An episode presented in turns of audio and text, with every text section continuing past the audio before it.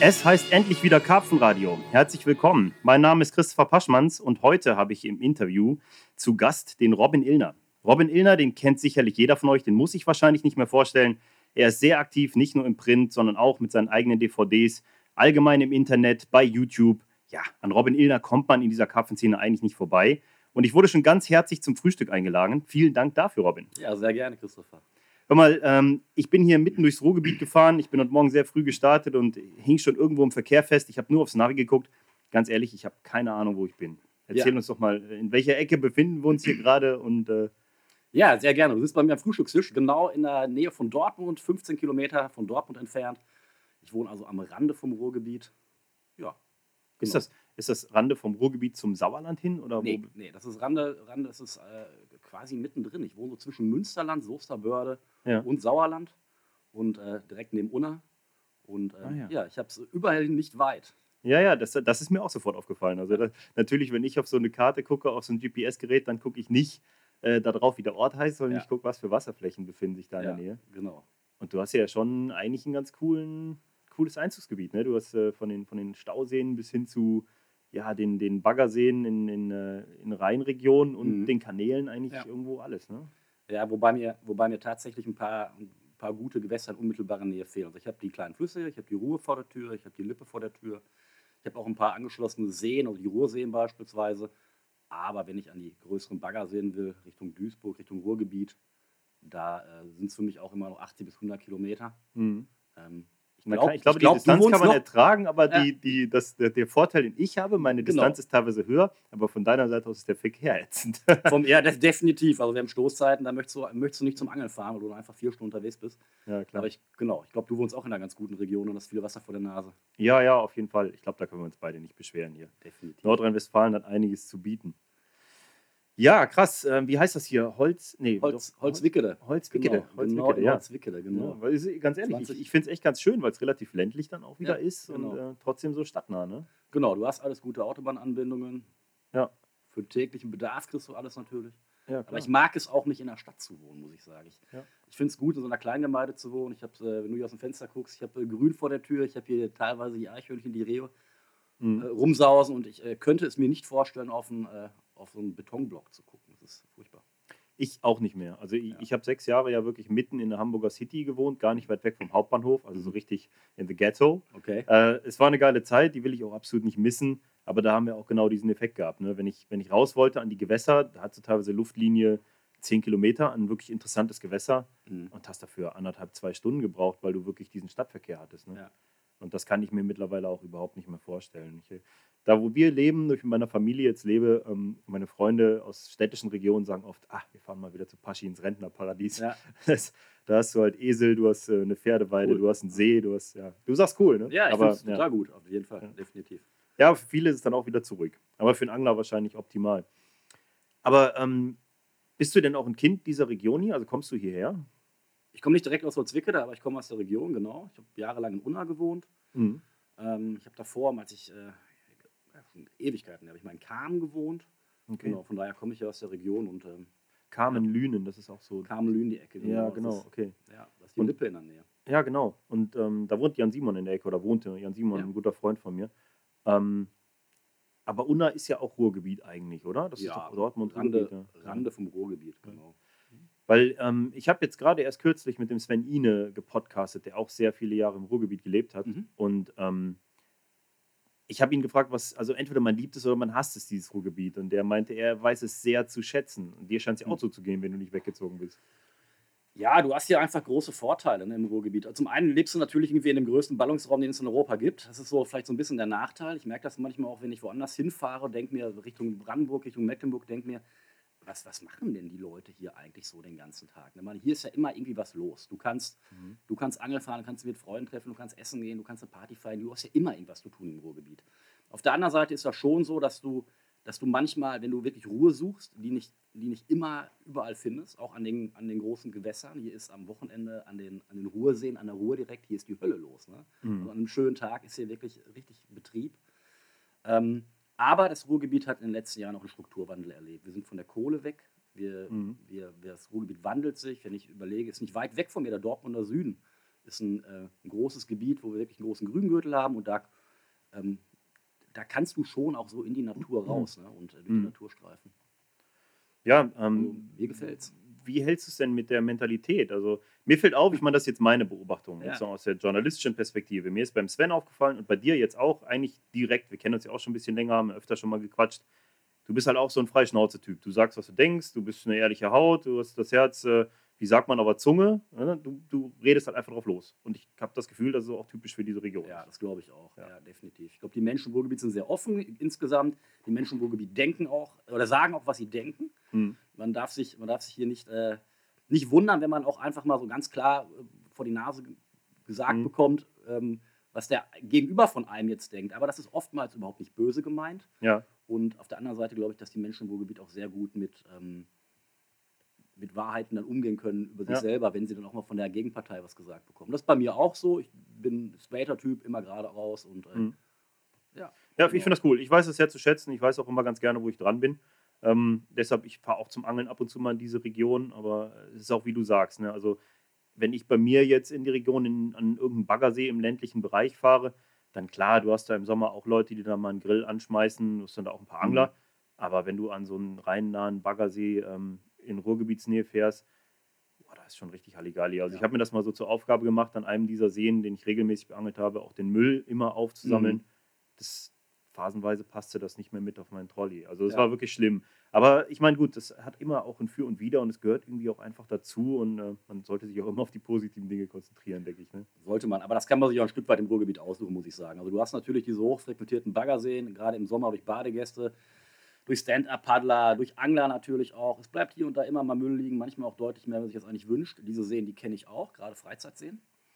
Ähm, du hast aber auch die Ecken bei uns, wo kaum jemand unterwegs ist. Mhm. Das sind natürlich nicht die glasklaren Baggerseen, wo man im Sommer schwimmen gehen kann, sondern das sind dann eher die Flüsse Mhm. oder die kleineren Seen. Wir haben ja auch nicht nur klare Baggerseen, sondern auch Gewässer, die hohen Trübstoffanteil haben. Und da ist im Sommer dann deutlich weniger los.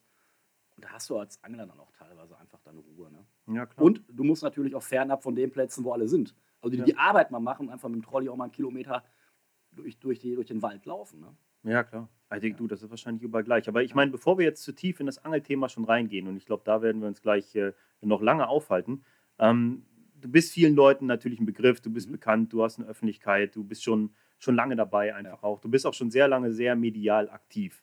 Ähm, ich will jetzt einfach behaupten, dass jeder, der diesen Podcast hört, hat ein Bild von Robin Illner vor Augen. Aber wer bist du eigentlich im Privaten? Was, was, was machst du beruflich? Ähm, Mhm. was hast du für eine Laufbahn hinter dir? Bist du, hast du Frau, Kinder? Wer bist du? Ja, ja was, was, was mache ich beruflich? Also ähm, ich habe irgendwann mal, weil ich halt auch Natur unheimlich gerne mag, ich irgendwann mal Landschaftsökologie studiert. Oha. schon wirklich eine ganze Zeit her, in Münster dann auch. Ja, im schönen Münster. Im schönen Münster, genau, Mhm. ähm, direkt am Aasee und ähm, nach dem Landschaftsökologiestudium kurz an dem Beruf gearbeitet. Ja. Äh, mich danach aber nochmal entschlossen, nochmal zu studieren, habe danach nochmal Mathematik studiert und Biologie auf Lehramt. Du hast Mathematik studiert. Genau, ich bin also, genau, ich bin also Lehrer. Ja. Hab Da muss ich jetzt mal ganz kurz, da Ja, treffen gerne. sich ja zwei hier. Ja. Ähm, ich kann mich immer, also das hat sich bei mir richtig hart eingebrannt. Ich bin mal zur, ähm, das war Oberstufe, Mathe-Klausur. Ich bin mit dem Kumpel hingegangen und wir wollten uns die Noten abholen. Er hatte die 1, ich hatte die 6. Ich war in Mathe immer die absolute ultimative Vollniete. Und äh, ja, das ist ja interessant, dass du Mathe Ja. studiert hast. Ja, krasse Nummer. ja, Und du bist Lehrer. Genau, ich bin Lehrer. Ich habe dann äh, zwischen den beiden Studiengängen ähm, habe ich ähm, viel auch ähm, im Angelbereich gearbeitet. Ähm, Mhm. Vielleicht auch ein Stück weit aus einer Not heraus geboren. Ja. Ähm, man, vielleicht kann man sich noch daran erinnern. Irgendwann, gab, irgendwann war mal diese Phase, ich weiß gar nicht, wie es heute ist, aber irgendwann mal diese Phase ein Zweitstudium gab es kein BAföG mehr. Also habe Okay. ich da gestanden, zweites Studium, äh, zweites Studium gerade angefangen, aber hatte im Endeffekt keine Knete in der Tasche. Mhm. Und ähm, naja, was ich halt konnte, war ein bisschen angeln. Und dann habe ich halt geangelt und äh, Mhm. dann über Guiding-Touren, sicherlich auch über die DVDs, die ich gemacht habe, das eine oder andere Buch, ein bisschen Geld dazu verdient Mhm. und darüber auch mein Studium finanziert und habe danach auch noch im Angelbereich weitergearbeitet. Aber mittlerweile ist es halt so, dass ich an der Schule auch arbeite und bin da auch ganz glücklich. Übrigens eine Schule direkt an einem großen See liegt, das ist auch ein ganz Okay. toller Vorteil. Aber was für eine Schulform? Ja. Es ist eine Sekundarschule. Das heißt, ich habe eine, ich arbeite mit äh, Schülerinnen und Schülern von der 5. bis 10. Klasse zusammen Ja. und äh, unterrichte auch querbeet in allen, in allen Klassen. Auch nicht nur Mhm. Mathe, auch nicht nur Biologie, sondern auch hier und da mal Sport, Schwimmen. Okay. Genau. Cool. Ja, und äh, zu der anderen Frage, wie sieht es bei mir ansonsten im Privatleben aus? Ich äh, bin äh, vergeben, ich habe eine Freundin, Mhm. äh, habe keine Kinder, habe auch keine Haustiere. Ich hätte gern Hund, muss ich sagen. ich finde find Hunde total cool. Ja. Ich bin auch oft am Wasser mit äh, Hunden unterwegs, weil viele Freunde Hunde haben. Aber ich bin da auch ein Stück weit ehrlich, ich habe nicht, ich hab nicht die Zeit, äh, mich Ja. so adäquat um Haustier zu kümmern, wie, es, wie man es machen muss. Und dann bin ich straight, vielleicht kommt da wieder diese Mhm. Ruhrpott-Mentalität durch. Dann aber entweder ganz oder gar nicht. Und dann heißt es für mich aktuell einfach gar nicht. Ja, ne, das verstehe ich. Äh, Stichwort Hund. Ähm, wir hatten ja, haben ja einen, einen Briard Gizmo, 40 Kilo schwer. Ein riesiger Zottel, das liebste. Tier, das ich mir nur vorstellen kann. Ähm, der eigentlich meiner Schwägerin, also der Schwester von meiner Frau, gehört, die in Hamburg aber gelebt hat und sich da um das Tier nicht so kümmern konnte. Ist immer ein Familienhund gewesen. Und insofern ist er zu uns gekommen. Und ähm, ich muss ehrlich sagen, das ist mit das Größte, was es gibt. Aber dann kamen die Kinder und dann ist der Hund immer so ein Mhm. bisschen, ja, das dritte Rad am Wagen, so, Mhm. weißt du? Also, ähm, was sagt man, das fünfte Rad am Wagen. Also, er ist auf jeden Fall, sagen wir mal, er kriegt nicht mehr die Liebe und die Zuneigung, die er da so bräuchte. Und jetzt sind wir ganz froh, dass diese Schwägerin jetzt wieder zurückgezogen Mhm. ist und äh, sich jetzt wieder kümmert, weil jetzt, äh, ja, ist aber halt genau der Punkt, den du auch ansprichst. Ich glaube, ich würde es auch so handhaben, wenn ich das jetzt im Nachhinein nochmal so sehe, ganz oder gar nicht. Also, wenn du Genau. so ein Tier hast, muss ich auch Ja. kümmern können. Ja. Aber ähm, da viele interessante Punkte, auf die ich ganz gerne noch kurz eingehen möchte. Ähm, wie lange bist du vergeben? Auch schon ein paar Jährchen oder? oder? Genau, auch schon eine längere Zeit, genau. Mhm. Und das funktioniert doch alles. Wie alt bist du eigentlich? Ich bin 38. 38. Donnerwetter. Das, 80er, 80er ja, ja, ich hätte, jetzt, ich hätte jetzt gedacht, du auch so zwischen 36 und 38. Ja. Ich, bin, ich bin ja jünger als du. 81er Vor- Jahrgang. nee, 82er, Jahrgang, 82er, aber, okay. aber jetzt vor kurzem erst geworden. Ja. Ne? Hey, alter Vater, ey. Ja, guck. Ja. Ich finde, wir sind noch jung. Definitiv. Denke, wir werden noch immer jung bleiben, oder? ja, davon gehe ich mal aus. Und ähm, wie ist dein familiärer Background da so hinter? Weil ich habe mich da jetzt in vielen Punkten Ach, gesehen. Du mhm. hast eben über das Thema, ähm, über das Thema BAföG gesprochen. Ich war auch Mhm. einer von diesen Studenten und äh, Mhm. Ich war nie der Typ, der in einem, in einem protzigen, reichen Elternhaus groß geworden ist, dem alles finanziert wurde. Mhm. Und ich kann mich an Phasen erinnern in meinem Studium, wo ich mich wirklich mal für ein paar Tage, weil keine Kohle auf dem Konto Ja. war, von äh, selbstgefangenen Barschen ernährt Ja, habe. ja, Da habe ich keinem sagen, der diese fetten Barsche äh, zurückgesetzt hat. Ich habe das dann nicht gemacht ja. und dazu Toastbrot gegessen. Aber ähm, ich kann mich damit also auf jeden Fall identifizieren. Und bei mir war es ähnlich, dass ich ja sehr stark in die Öffentlichkeit gedrängt bin, was das Karpfenangeln angeht, weil ich da nebenbei Geld verdienen konnte. Auch, ne? Genau. Endeffekt hast du meine Geschichte gerade erzählt. Okay. Es war bei mir genauso. Also ich komme aus keinem Elternhaus, wo, äh, wo ich mit Geld beworfen worden wäre. Sonst hätte ich auch gar nicht erst BAföG beantragen müssen, beziehungsweise auch gar nicht können. Ne, in dem Ja. Fall. Also ich habe mein Studium komplett selber finanziert, beide Studien selber finanziert. Und natürlich hätte es die Möglichkeit gegeben, wie alle äh, anderen Studenten auch irgend, irgendeinen Studentenjob in Anführungsstrichen zu machen, was man halt so tut. Ne, Was tut man? Man äh, arbeitet vielleicht mal in einem Laden oder man geht Kellnern oder Mhm. was man sich halt so ganz klassisch vorstellt. Das habe ich zeitweise auch gemacht, aber ich hatte eben auch die Möglichkeit, über Angeln, ähm, über Angeln mein Studium teilweise zu finanzieren. Mhm. Ähm, was aber auch, du kennst es ja selber, was aber auch Arbeit ist, eine DVD zu machen. Natürlich. ist natürlich, ähm, Absolut. muss man irgendwie nebenbei auch noch schaffen. Und die, Ja. die, die Priorität, der Fokus muss natürlich auf dem Studium liegen. Ich habe auch nie Bock gehabt, ich habe nie Bock gehabt, Ewigkeiten zu studieren. Ich wollte immer schnell fertig werden. Und bei mir ist alles relativ straight immer. Mhm. Ich habe das Lehramtsstudium hinterher, zweite angefangen, zweites Studium. Und als ich den ersten Tag an der Uni war, war für mich klar, ich will hier so schnell wie möglich durch. Ja, krass. Ja. Ich glaube, also das ist ein Thema, wo wir vielleicht mal ein bisschen tiefer bohren, weil ich glaube, das weiß ich jetzt ähm, einfach deshalb, weil ich sehr viel äh, Feedback und sehr viel Fragen dazu von jüngeren, ich sag mal noch etwas orientierungslosen Menschen bekomme, die, die das halt natürlich total krass finden, was man so für einen Weg in dieser Angelbranche geht und da Mhm. ja wirklich auch unheimliche Vorbild und, und ähm, ja, eine Vorbildfunktion habe ich da halt in vielerlei Hinsicht. Ne? Klar. Ja. Und, und du sicherlich auch durch deine Öffentlichkeit. Und ähm, also ich kann mich erinnern, als ich mich damit auseinandergesetzt habe, okay, du machst jetzt Abitur, du willst dann irgendwie auch studieren und so. Ich hatte schon Bock, Tiermedizin zu studieren. Das Mhm. hatte damals ein paar andere Hintergründe. Ich hatte immer viel mit Reptilien zu tun und hatte durch das Karpfenangeln Bock irgendwie als, als Koi-Tierarzt irgendwie ganz komische Ideen. Dafür reichte mein NC nicht und dann bin ich irgendwo halt bei diesem Literatur, Kultur, Medienwissenschaften-Ding gelandet Mhm. was so ein Bachelorstudiengang war. Also es war eher so völlig orientierungslos da reingerutscht. Bei mir ist dann aber genau gewesen wie bei dir. Ähm, die Kohle musste irgendwo herkommen. Ich hatte keinen Bock auf diese klassischen Studentenjobs, Kellnern oder so. Genau. Und so habe ich dann halt Artikel geschrieben und ähm, kam dann mit Cup Connect schnell zusammen und habe da nebenbei ähm, ja, jeden Monat Rechnungen gestellt dafür, dass ich dann halt da irgendwie gelayoutet habe, Artikel redigiert habe und selber was geschrieben habe. Ja. Und darüber habe ich eigentlich äh, mein Angeln und auch zum Teil natürlich mein normales Alltagsleben im Studium finanziert. Das ging natürlich dann auch in andere äh, Jobbereiche rein. Der Unterschied ist jetzt der, dass ich in diese Angelbranche reingegangen bin. Also ich habe irgendwann für mich die Entscheidung getroffen, okay, da hast du deine Nische, mhm. äh, da rutschst du jetzt rein. Das ging dann über ein Volontariat oder, ja doch, über ein Volontariat bei, bei Ruth und Rolle genau. damals. Ähm, bei einer Angelzeitung ging es dann halt so Schritt für Schritt irgendwie weiter. Das war dann schon irgendwann eine bewusste Entscheidung. Mhm. Da gehst du jetzt hin. Hast du diese Entscheidung für dich nicht getroffen oder war für dich klar, ähm, ich will in diese Angelbranche nicht 100% beruflich rein, sondern ich will was anderes machen, aber mir durch, äh, durch mein, meine Nebentätigkeit im Angeln irgendwo auch Geld, rein, Geld reinholen? Mhm, genau, klare Frage, klare Antwort, jein. ähm, ich habe ähm, hab das schon so gemacht, also die Entscheidung war ganz bewusst, ich wollte in die Angelbranche. Ich habe das eine Zeit lang auch äh, wirklich nur gemacht und darüber mal mhm. mich komplett finanziert. Ähm, es ist auch heute noch so, dass ich, ähm, dass ich natürlich in der Angelbranche irgendwie Geld ähm, verdiene und auch ein Stück weit verdienen muss, ähm, weil du halt auch sehr viele, sehr viele Kosten einfach mhm. hast. Also ich meine, sowas wie, äh, wenn ich eine neue DVD produziere, wisst ihr selber, was sowas kostet. Ne? Das, äh, ja, das, das versuche ich so ein bisschen zu splitten. Auf der anderen Seite, äh, also zu splitten in dem Sinne, dass ich natürlich gucke, so was, was kann ich da so, oder was kann ich über das Angeln verdienen? Und mhm. das setze ich dann auch gerne wieder in Projekte ein. Auf der anderen Seite ist es natürlich auch so, dass ich aus jetzt in den letzten Jahren ähm, durch das Lehramt irgendwie dann meinen, mein tägliches Leben finanziere. Mhm. Ich habe mich ganz bewusst dafür entschieden, irgendwann an die Schule zu gehen, weil ich zu, aus zwei, zwei Gründen. Der erste Grund ist, ich möchte nicht nur 24 Stunden am Tag was mit Angeln zu tun haben. Ich Kann möchte, ich gut verstehen. Ja. Ich möchte auch mal eine andere Perspektive, weil ich glaube, dass es viele Berufsangler gibt, die haben sich ihr Hobby damit kaputt gemacht tatsächlich. Mhm. Ich kenne ja gar keine andere Perspektive. Ja. Das ist ein Punkt, über den ich oft spreche. Ähm, ich kenne keine andere Perspektive. Der erste Job, den ich hatte, also die Nebenjobs, abgesehen von meiner Tankstelle arbeiten, mhm. äh, vor vielen Jahren, das mhm. waren immer ähm, Jobs irgendwo in der Branche. Ja. Und irgendwann ähm, wurde ich dann auch komplett davon geschluckt, sage ich mal. Ja. Ne? Also ich kenne keine andere Perspektive.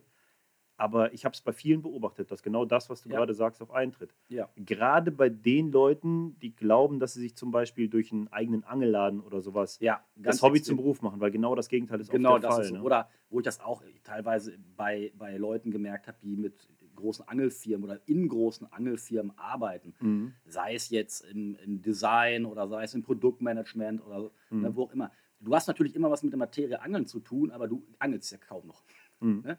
Und das war ein Grund, wo ich mich selber geschützt habe und gesagt habe, nee, ich möchte weiterhin angeln und äh, ich brauche auch Abwechslung. Ich brauche auf der einen Seite mache ich gerne was an der Schule, auf der anderen Seite gehe ich gerne und viel wirklich angeln. Mhm. Ich habe auch noch ähm, andere, andere Hobbys. Ich gehe einmal die Woche Fußball spielen. Ich äh, mhm. reise extrem gerne. Manchmal reise ich auch einfach ohne Angel, weil ich interessiert darin bin, was auf der Welt so passiert. Mhm.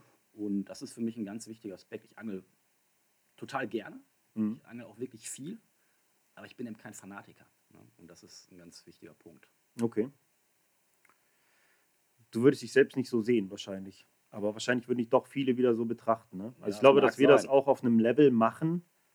Wir betrachten uns so selber nicht, aber im Grunde, wenn man das so macht, dann ist man schon echt ein richtig krasser Freak.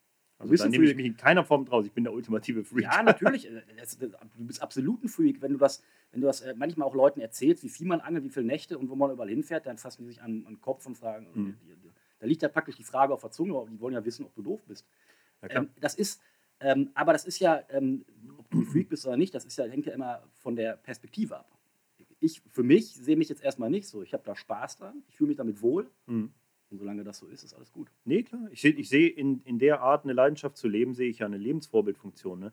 Das mit dem Freak ist überspitzt gesagt, aber ich das ist jetzt vielleicht ein, ein, bisschen abstrakt, aber ich hatte letztens mit einem alten Freund von mir aus dem, aus dem Studium gesprochen, der ist jetzt in der Politik aktiv. Mhm. Der arbeitet beruflich einfach äh, für eine Fraktion und ähm, du weißt selber, wie es in der Politik aussieht. Die Parteien haben echte Probleme, Leute zu erreichen und die kriegen es mit ihren trockenen Themen oft irgendwie nicht so richtig auf die Kette. Da gibt es eine totale Politikverdrossenheit und so weiter und so fort.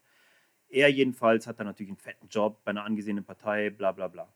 Aber ähm, er sieht auch, was ich mache und er belächelt mich immer mal wieder so ein bisschen dafür, dass ich jetzt eben angeln tätig bin. Da hat er überhaupt mhm. gar keinen Zugang zu, hat er nichts mhm. mit zu tun. Der nimmt es nicht ernst. Und dann meine ich zu ihm aber, hey, du darfst eine Sache nicht vergessen.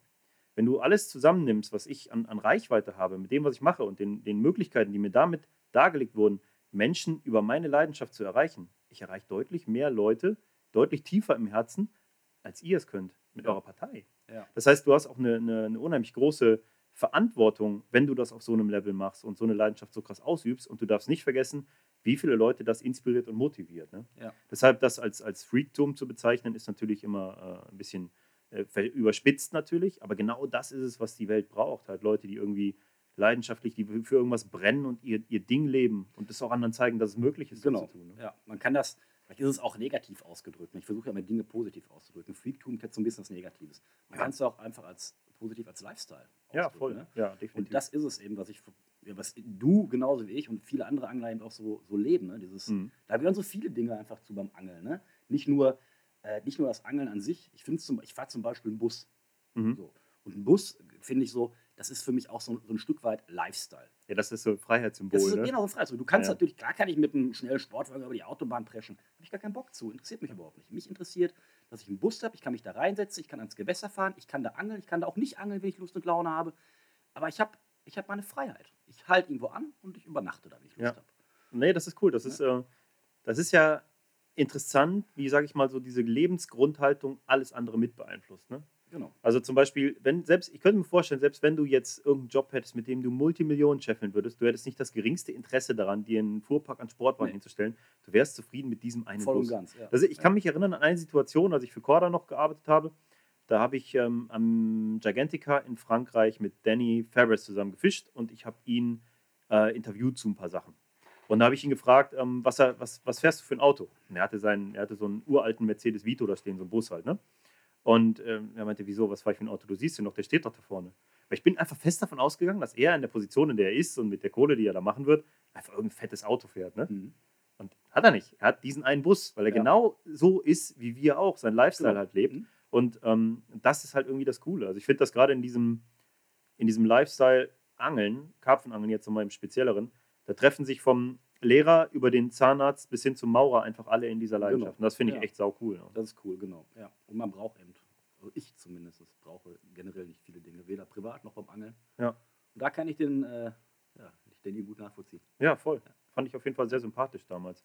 Ähm, du bist jetzt jemand, der eine große Öffentlichkeit hat, aber die auch sucht. Das, ähm, ich meine das ist in keiner Form bewertend, sondern du hast es ja eben auch schon selber gesagt. Wie Mhm. kommt sowas zustande? Es Mhm. hatte bei dir auch damit zu tun, dass du Leben und Hobby refinanzieren wolltest und daran eine gute Möglichkeit gesehen hast. Ne? Ähm, du, hast ein, du machst sehr viel bei YouTube, du bist im Print aktiv. Du hast, wie viele Filme hast du mittlerweile gemacht? DVDs? Äh, äh, vier. Vier. Vier. Ja, das ist ja auch schon echt, äh, echt eine Hausnummer. Fünf. Bücher- Entschuldigung, Bücher ich muss selber überlegen. Fünf sind es insgesamt. Faszination, Fliebbeschrei waren vier Teile und dann, genau, den Canadian Beauty ist das letzten. Ja, Mhm. genau, fünf Filme. Ja. Bücher gibt es ein paar. Ja, schon abgefahren, ne? Wie, aber deine anglerische Entwicklung, die hat ja im Grunde nicht mit dem Karpfenangeln bekommen. Wo kommst du anglerisch her? Ist das in deiner Familie Mhm. verankert? Und Überhaupt nicht. bei mir auch nicht. Also ganz. Kein also, Mensch. Also wenn ich das erzähle, ich habe schon öfters nachgefragt, das, wird das oft immer nicht geglaubt. Ne? Es ist wirklich so, also ich muss da, vielleicht bin ich mit so einem Angelgen ausgestattet worden. Also ich wollte irgendwann, das war so, da war ich ungefähr so zehn Jahre alt, da habe ich gesagt, ich will angeln. Mhm. Und meine Mutter hat damals gesagt, nee, Angeln brauchst du nicht. Die fand das jetzt auch nicht so cool, Fische zu angeln und sie hat gesagt, nee, mach doch lieber Musik. Und ja, ich habe dann irgendwie noch ein paar Jahre Schlagzeug gespielt. Äh, aber ich wollte angeln. Das ich war wollte, denen dann auch zu laut. ja, ich, das war genau, das war dann auch wieder nicht richtig. Und ich wollte einfach angeln. Und mit, ich erinnere mich noch ganz genau, mit zwölf Jahren bin ich in ein Ferienlager gefahren nach Südfrankreich. Und zwar zu Adesh, ein Fluss, den du Boah. ja auch gut kennst, ein hammermäßiger Ja. Fluss zu Adesh. Und ich habe so einen Rabatz gemacht zu Hause, so lange, bis ich eine Angel mitnehmen durfte. Und wir haben an der Adesh am Campingplatz, wir waren direkt am Fluss, da war so eine kleine Staustufe mit einer Mauer. Mhm. Und ich habe, glaube ich, diese ganze Ferienfreizeit, ich glaube, ich habe nur auf dieser Mauer gesessen. Und ich hatte auch keine, ich wusste auch nicht, was ich da mache. Ich hatte da, ich hatte auch keine Köder. Ich habe dann Kaulquappen gefangen und habe mit diesen Kaulquappen geangelt. Ich, ich wollte einfach angeln. Und dann ging es los. Dann bin ich in einen Angelverein, habe die ersten Fische gefangen und ähm, ja, wie man so mit Angeln anfängt. Aber ich hatte Mhm. niemanden, der mich da, der mich da hingeführt hat. Ich wurde mal mitgenommen bei einer Jugendgruppe, ich wurde mal mitgenommen, vielleicht auch von einem Erwachsenen im Angelverein, aber ich habe keinen in der Familie gehabt. Der Ja. gesagt hat, so jedes Woche, bei uns ist das ja cool, ne? Ich meine, du als angelnder Papa, du kannst deine Youngsters immer mitnehmen. Du kannst sie Mhm. sofort in die Materie einführen. Klar, da entwickelt sich aber auch eine Erwartungshaltung. Ne? Also ich würde, ich erwarte jetzt nicht von meinem Sohn, dass er unbedingt auch Angler werden muss. Nee, aber es aber ist es einfach ist eine. Möglichkeit, die Genau. sich ergeben kann. Ja. Ich finde das interessant, weil meine Geschichte ist ja echt ähnlich. Es war bei mir nicht die Adesh, also die Adesh ist ja jetzt nochmal einfach ein Paradies, um Ja. äh, auch ins Angelthema reinzukommen. Krasser Das ist ja wunderschöner. Aber bei mir war es der Plöner See. Mhm. Und damals auch äh, Ferien mit den Eltern. Und ich habe, glaube ich, diese gesamte Zeit von, ich denke, es waren 10, vielleicht auch 14 Tage auf so einem Steg gesessen zwischen ja. Schilf und immer die gleichen Barsche unter dem Steg weggekriegt genau. mit so einer Rutenspitze und irgendwelchen Krabbelgetier, das ich gefunden habe. Das werde ich nie vergessen, das hat sich eingebrannt. Das waren meine ersten Fische, da war ich ein ganz kleiner Steppke.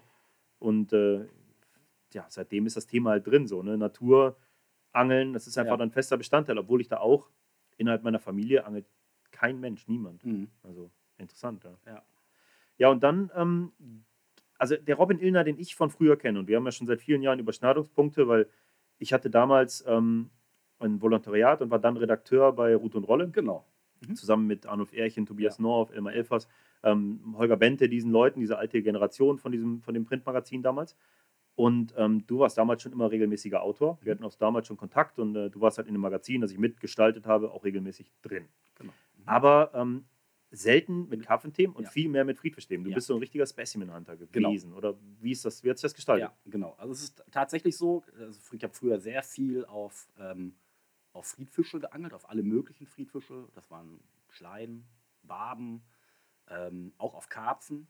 Ähm, und dieses Specimen Hunting, was du angesprochen hast, genau, das war genau der Punkt. Ich habe versucht, immer irgendwie große Fische zu fangen von irgendeiner bestimmten Art. Ich habe das teilweise so gemacht, dass ich mir Pläne gemacht habe, ein halbes Jahr angel ich jetzt nur auf Schleien, versuche groß Schleien zu fangen und dann ein halbes Jahr auf große Barben. Ich habe aber immer schon, und das ist in der Öffentlichkeit nie so bekannt gewesen, ich habe immer schon ähm, Karpfen geangelt. Mhm. Ich war schon immer mit, mit Karpfenthemen unterwegs. Ähm, es war für mich nur einfach viel, viel einfacher, in Karpfenmagazine oder in einem normalen Allround-Magazin auch mhm. Themen zum Angeln auf große Schleien zu bringen oder das Barbenangeln auf große Barben, weil es schlichtweg viel, viel weniger Menschen gibt, die gezielt große Barben gefangen haben. Ja, du hast deine Nische gesucht. Karpfen, ne? genau, es, ja, war, es war eine klassische Nische, Nische genau. Ne? Ja. Um, ähm, und das hat gut funktioniert, aber ich habe schon immer auf äh, Karpfen geangelt. Und ja. wenn ich jetzt diese beiden Methoden miteinander vergleiche, ich meine, du hast selber auch in Schweden mal auf, auf Schlein geangelt mhm. äh, und habt versucht, große Scheine oder ihr habt große Scheine gefangen dort, das ist ja das ist ja von der Technik her und auch vom Setup, was du hast, nicht so wahnsinnig weit auseinander. Nee, nee, ist es nicht. Ich finde, dass du halt dadurch, dass du auch andere Friedfische gezielt beangelst oder insgesamt andere mhm. Angelmethoden kennenlernst, hier ein breites Spektrum mhm. erarbeitest, lernst du, du lernst viel, viel mehr allgemein ja. über Fischverhaltensweisen ja. und damit Total. auch wirst du ein viel kompletterer Angler und lernst dadurch auch viel mehr zum Karpfenangeln. Ja. Den, den, diesen Gesprächspunkt, den hatte ich schon häufiger mal. Und äh, ich komme aus dem absoluten Allround-Angeln. Mhm. Ich habe viel, viel, viel Zeit beim Raubfischangeln verbracht. Ich, ja. ein, ich, glaub, ich weiß gar nicht, das darfst du gar keinem erzählen, wie viel Geld ich in, in Großhechtköder investiert ja. habe, die aktuell eigentlich nur rumliegen oder in irgendwelchen äh, Netzen hängen. Und äh, auch mit dem gezielten Angeln auf größere Friedfische viel Zeit verbracht. Ich finde, das, das ist definitiv eine Möglichkeit, sich selbst ein großes Spektrum aufzubauen. Viele, die heutzutage in dieses Hobby kommen, die kommen halt wirklich nur ins Karpfenangeln. Und genau. das ist ein ziemlicher Tunnelblick, den du da das, hast. Ne? Das finde ich auch. Und außerdem, es, ist, es ist halt, hat sich deutlich verändert bei mir, die Angelei in den ganzen Jahren. Aber das ist, das ist eine Entwicklung, die ja. ist auch nicht geplant gewesen, die ist einfach so passiert. Mhm. Ähm, es ist heute aber immer noch so. Ich angel nicht nur auf Karpfen. Ich angel ganz, ganz viel auf Karpfen. Sicherlich mhm. zwischen 85 und 90 Prozent so meiner ganzen Angelzeit. Aber ich finde das auch immer noch nach wie vor cool, einfach mal mhm. Nachmittag oder mal eine Nacht rauszugehen und mal Schleien zu angeln. Ich mag ja. Schleien extrem gerne. Ja, es wäre, also wenn die Schleie auch, deutlich größer werden würde, dann würde ich nichts anderes mehr machen. Ja, das ist der krasseste Schleien. Fisch ever. Und es ist vor allen Dingen auch tatsächlich so äh, äh, anders. Es ist anders wie, wie Karpfenangeln. Ja. Auch wenn du mit Festbleimontagen auf Schleien ja. angelst, ist es trotzdem anders, weil Schleien komplett anders fressen. Das ist mhm. übrigens auch ein Vorteil, indem man andere, in, indem man andere Friedfische kennt, mhm. weiß man auch, wie die sich verhalten. Und mhm. wenn ich beim Karpfenangeln unterwegs bin, gibt schon Strategien und Möglichkeiten, wie ich dann. Die besser auszuschließen. Wie ich ne? die ausschließen kann, definitiv. Ja. Oder anderes Beispiel im Winter. Meine, du kannst immer Karpfen fangen, gar keine Frage. Aber wenn jetzt im Januar, Februar, das sind schon so die Eismonate, ja. das ist jetzt nicht äh, einfach, da Karpfen zu fangen. Und vielleicht auch. Ich muss auch sagen, äh, vielleicht sind so diese, diese ganz, ganz wilden Jahre auch irgendwo so rum, wo ich weiß noch, mit mhm. Mitte 20, da habe ich dann irgendwie auch im Januar drei Nächte irgendwo gesessen. Ich ja. finde es heute auch cool, einfach mal loszugehen und dann mal vielleicht im Winter auf ein abgefahrenen Köder wie so ein Hähnchenstück, so ein Hähnchenleberstück, Döbel zu, Döbel zu fangen. Ja, ja finde ich auch. Das mache ich nicht oft, aber das mache ich manchmal einfach. ich fand das macht. immer auch schon inspirierend. Also ich meine, ähm, ich stelle dir natürlich viele Fragen, auf die ich die Antworten schon kenne. Das ist klar. Ja. Wir kennen uns ja auch schon eine Zeit. Genau. Es geht aber auch darum, dass ich auch nach außen ein breites Bild von dem, was du machst, dann auch abgeben ja, möchte. Das, das finde ich hat auch, das ist auch die Pflicht dieses, dieses, äh, dieses Podcasts, mhm. dieses Formates.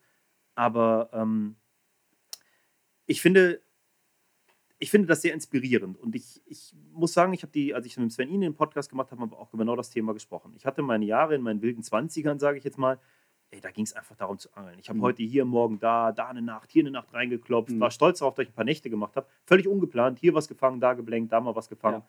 Ähm, mittlerweile ist es bei mir schon fast, ja, es ist schon fast ein Fetisch geworden, so effizient wie nur möglich zu angeln, wenn ich privat angel. Das ist Mhm. teilweise, steht mir das sogar fast selbst im Weg. Aber ich bin dann bestens vorbereitet, ich achte penibel auf Bedingungen, ich, ich setze da, äh, ich überlasse da nichts mit dem Zufall. Mhm. Ne? Erfolg ist kein Zufalldenken irgendwo, ähm, was aber natürlich diesen anglerischen Freigeist so ein bisschen rausnimmt. Und äh, ich finde so der Mittelweg dazwischen ist ganz geil. Solange man sich das Abenteuer ganz gut erhalten kann, ist alles schön. Äh, was bei mir definitiv zu kurz kommt, ist die Angelei auf andere Fische. Was ich aber jetzt auch so ein bisschen auf meine Familiensituation schiebe. Ich glaube, wenn der, wenn der Kleine ein bisschen größer wird, dann werden wir definitiv wieder anfangen, erstmal zu stippen und dann Mhm. mal ihn, ich will ihn auch wirklich an diese verschiedenen Methoden, Fische Ja. zu fangen, heranführen, weil nur dadurch ergibt sich halt dieses komplette Bild irgendwo. Ne? Ganz kurz, was ich sehr clever finde, ist, dass du eine Nische gesucht hast. Und das ist eine Sache, ähm, die ich vielen Leuten, die tatsächlich auch den Willen haben, in diese Branche zu kommen und vielleicht medial was zu machen, wo es darum geht, sich selbst zu verwirklichen und Mhm. kreativ zu sein, ähm, dass sie sich auch ihre Nische suchen. Und wenn es ist, dass sie in der Angelei, die sie gut können, sei es im Karpfenangeln zum Beispiel das Frühjahrsangeln mit Shotrigs oder sowas oder Mhm. das Futterangeln oder sonst wie, sich genau darin auch darzustellen, in dem, wo sie sich wohlfühlen und was sie gut können. Und du Mhm. hast hier eine Nische gesucht in einem Bereich, wo du eine Alleinstellung hattest und äh, hast es dadurch wirklich europaweit in alle möglichen Medien geschafft und dir damit halt einen Namen gemacht. Ne? Ja, das stimmt, aber ich würde gar nicht so weit gehen und sagen, ich habe es gesucht. Hm. Ich habe nämlich nie im Angelbereich irgendetwas gesucht. Okay. Es hat sich wirklich tatsächlich alles bei mir entwickelt. Also das war, ich bin, ich bin auch heute noch über viele Dinge äh, erstaunt, wie Ja. gut manche Dinge funktioniert haben, was gar nicht so geplant war. okay. Ich bin nicht angefangen und habe gesagt, ähm, ich habe also ich hab, ich hab nicht für die ersten Magazine, äh, das, ich weiß noch, mein erster Artikel war, war in Naruto und Rolle, mein erster, mein allererster Artikel. Ähm, ich habe den nicht geschrieben vor dem Hintergrund, weil ich gesagt habe, ich möchte bekannt werden. Hm. Und das ist aber heute ganz oft der Fall. Das höre ich von ganz vielen Ja, das stimmt. Das jungen Anglern, die sagen, Punkt. ich Ja. möchte bekannt werden. Das habe ich nie gemacht. Nee, Deswegen, das das, war war nie mein, mein so. Ich wollte einen Artikel schreiben, weil ich Spaß daran hatte, A, zu fotografieren. Ja. Dann habe ich mir irgendwann gedacht, okay, wenn du jetzt schon so schöne oder nette Fotos gemacht hast, wäre auch mal nett, vielleicht interessiert sich ja jemand dafür. Da habe ich einfach, ich habe einfach mal der Route und Rolle einen Artikel geschickt mit einem Text. Ich habe den Text heute noch. Wenn ich den heute lese, denke ich, hast du den da geschrieben. Aber Das das, gewesen. das war so ein Versuch einfach. Ja. Und weil ich einfach gedacht habe, vielleicht interessiert sich da jemand für. Aber ich wollte nicht bekannt werden. Ich wollte auch nicht bekannt werden, als ich die erste DVD gemacht habe. Wir haben die erste DVD gemacht, weil ich einen Camcorder geschenkt bekommen habe. Und ich habe gesagt, ja, wenn ich jetzt schon was filme, Ja. Dann filmen wir was zum Angeln und wenn das gut wird, dann können wir ja vielleicht mal eine kleine Auflage der DVDs machen. Ich glaube aber, dass du sprichst was sehr, sehr Wichtiges an. Finde ich auch gut, dass du das machst. Das hätte ich jetzt in dem Falle Ja. gar nicht gemacht, weil mir Ja. das, so, für mich ist das so selbstverständlich, aber da sprichst Ja. du was echt Wichtiges. Ja. Und dann, bei mir war es ähnlich. Mein, mein erster Artikel hieß damals Unheilbar krank und wenn ich den heute lese, der ist in Carp Mirror gelaufen Ja. und es ging um den Virus Karpfenangeln, Ja. mit dem und meine, ich und meine Kumpels sich infiziert hatten. Ja. Das ist der ultimative Scheiß. Aber es, es ging Das einfach darum, ich, man ist in Handlung gekommen. Man Ja. hat es mal gemacht, da hätte ich auch mal Bock, mal was zu schreiben. Einfach nur so, das könnte ich mit meinen Kumpels lesen, mal ein paar meiner Bilder reinhauen und so. Genau, auch Spaß aber. Ne? Man hat sich richtig hart damit identifiziert, man hat es aus Spaß gemacht, dass man dafür dann sogar ein Honorar bekommen hat und Ja. irgendwie dann vielleicht einer, einer da einen drauf an, ey, du hast doch mal diesen Artikel geschrieben. Das war überhaupt nicht der Hintergrund. Ne? Ja. Und insofern, wir kommen aus einer komplett anderen Zeit, wir sind ja auch eine Altersgeneration. Ich glaube, dass da auch andere Dinge einen angespornt haben. Mhm. Das hat sich halt alles auch sehr, sehr hart verändert. Und ähm, wir haben beide eine Positionierung durchgemacht, auch einfach durch Entwicklung, wie du es gesagt hast, und stehen heute da und haben irgendwie einen Bekanntheitsgrad und sind für, für irgendwelche Sachen auch gebrandet. Aber viele da draußen versuchen jetzt aktuell halt genau das zu erreichen und zwar sehr mit sehr, sehr viel Druck und sehr, sehr Kraft, viel genau. Wollen. ja, Und ich glaube, dass da oft die Motive falsch sind. genau, das ist es eben, dieses Wollen. Ne? Genau. Ähm, wenn man, vielleicht ist es nicht immer der Fall, aber ich glaube, wenn man, es ist oft so, wenn man etwas zu sehr will, Mhm. dann kann man es auch, äh, um so Ruhrpott-Schnauze zu sagen, da kann man es auch versauen. Ne? Ja. Man muss es, ähm, man muss es, man muss, man, ich glaube, man ist dann gut mit etwas, wenn man da in der Leidenschaft drin ist. Ne? Und, Ja, genau. äh, es ging, wie gesagt, es ging bei mir nie darum, etwas, etwas zu machen, weil ich unbedingt, äh, ich jetzt unbedingt äh, 50 Euro mit verdienen wollte oder unbedingt irgendwie bekannt werden wollte, Mhm. sondern ich habe es gemacht, weil ich Bock drauf hatte. Und es gibt auch Dinge, die ich heute nicht mehr mache, eben weil ich da keinen Bock drauf habe. Mhm. Ja, das auch ist im klar. Angelbereich. Ich sage immer, Fehler sind Erfahrung und ich Ja. habe viele Erfahrungen gesammelt, auf Ja, jeden Fall. Ja, Ich, ja spannend. Aber ähm, du hast immer schon so einen, auf jeden Fall einen krassen Fokus auf Friedfisch, ne? Ja, genau. Gerade in den, äh, gerade als ich so Anfang, so zwischen 18 und 25 war das ganz extrem, ja. Mhm. Woher kommt das? Also warum, warum die, die, warum nicht Waller, Hecht, Zander, Barsch und, und spannendes aktives Angeln, sage ich mal, mit Spinnködern? Warum das? Mhm. Das ist eine gute Frage, woher das kommt. Auch da habe ich mir nie Gedanken drüber gemacht. Ich habe irgendwie angefangen, darauf mhm. auf Friedfische zu angeln und fand das cool. Ähm, ich angel teilweise auch mit der Spinnrute. Mhm. Ich merke aber, dass mir dieses aktive Angeln, ähm, dass mir das nicht so viel Spaß macht. Ich kann das mal ganz gut, eine Stunde oder auch mhm. zwei, aber dann äh, ist das irgendwie für mich auch gut. Also ich könnte mich jetzt nicht, ich könnte jetzt nicht irgendwie eine Tour in, in irgendwo machen, wo ich drei Tage jeden Tag auf dem Boot sitze und werfe mit der Spinnrute. Ja. Ich finde dieses Ansitzangeln cool. Äh, Ansitz, also andere Leute, so ein bisschen wie Campen, ne? andere Leute fahren ja. so campen und ja. wir angeln eben dabei. Ja, ja, genau. Das ist im Endeffekt das Gleiche. Also dieses Ansitzangeln finde ich cool. Ich äh, habe auch schon mal im Winter auf, auf, auf Hechte und auf Zander mit, äh, mit Deadbats geangelt. Das finde ich auch cool. Aber es läuft immer auf dieses Ansitzangeln heraus. Ja. Ich habe total, total Lust darauf, eigentlich, muss ich sagen, auch mal große Wälse zu fangen. Mhm. Ich habe das noch nie wirklich gemacht. Ähm, das hat auch einen Hintergrund. Ähm, ich habe da schon persönlich ein bisschen Schwierigkeiten mit, äh, auf diese Wälzmontagen so ein ich sag immer, eine Barbe oder irgendwie eine Brasse von drei, vier Kilo drauf zu hängen. Da sprichst du aus dem Herzen. Ich habe genau. Ist, das ist schon krass, aber das ist schon wirklich eine krasse Sache, so ein Fisch ja. lebendig da drauf zu hängen. Dann haut der da zwölf oder 24 Stunden an dieser Montage rum. Und im, und im, im aller schlechtesten Fall aus anglerischer Sicht gesehen, fange ich dann nicht mal was. Dann lebt der vielleicht noch, dann mache ich den ab und hau den tot. Ja, oder setzt den ein und dadurch entsteht ein gesamter Bestand. So ja, weil, weil, weil, ja weil, ich, weil ich einen Wels fangen wollte. Ich finde das cool. Ich habe da echt Bock drauf, mal so einen Riesenwels zu fangen. Aber ich glaube, ich würde es dann versuchen, mit, äh, mit tatsächlich mit Kunstködern, obwohl das Kunstköderangeln nicht so meine Welt ist. Du, ich, da sprichst du mir aus dem Herzen. Ich sehe es 100% Schwierig. genauso, was die Waller angeht. Äh, wir haben ja jetzt Catzilla auch gelauncht. Mhm. Das machen äh, der Sven Dombach und der Johannes Martin. Ja. Absolut leidenschaftliche Typen, mit denen ich mich auch sofort ja. identifizieren ja. kann. Aber genau über dieses Thema haben wir sehr, sehr oft Diskussionen, weil diese Art zu angeln, die du gerade beschreibst, ist nun mal die effektivste, um diese Fische zu fangen. Genau. In Deutschland ist sie sowieso strengstens mhm. verboten. Und deshalb ist es halt auch ein Riesenthema, wie fange ich mit legalen Methoden in Deutschland große Waller. Und äh, das wird ein, auch da ein Thema werden. Ich habe in dem Zusammenhang von einem, von einem bekannten Wallerangler ein Zitat. Ähm, auf einer Messe, es war mal auf einer Karpfenmesse, haben wir uns unterhalten und der meinte zu mir, hey, ich liebe die Karpfen, Mann, ich liebe diese Karpfen. Aber sobald es um Waller geht, sind alle anderen Fische nur noch Opfer. Ja. Und da dachte ich auch so, ja, das, ey, das ist krass. Also ich bin Mensch, wenn ich Werte habe, dann, mhm. dann, dann gehe ich die auch. Ne? Also ja. dann, dann, dann gibt es da auch keinen, dann schweife ich davon auch nicht so ab. Das muss auch Konsequenz, so wie du gesagt hast, ganz oder gar nicht. Genau, genau, du musst eine Linie haben. Ne? Und das sehe ich dabei halt auch so. Was, ähm, was ich interessant finde, ist halt dieser, dieser Ansatz des, des Ansitzangelns. Also dass das Ansitzangeln als Abenteuer irgendwo für dich einen größeren Reiz hat.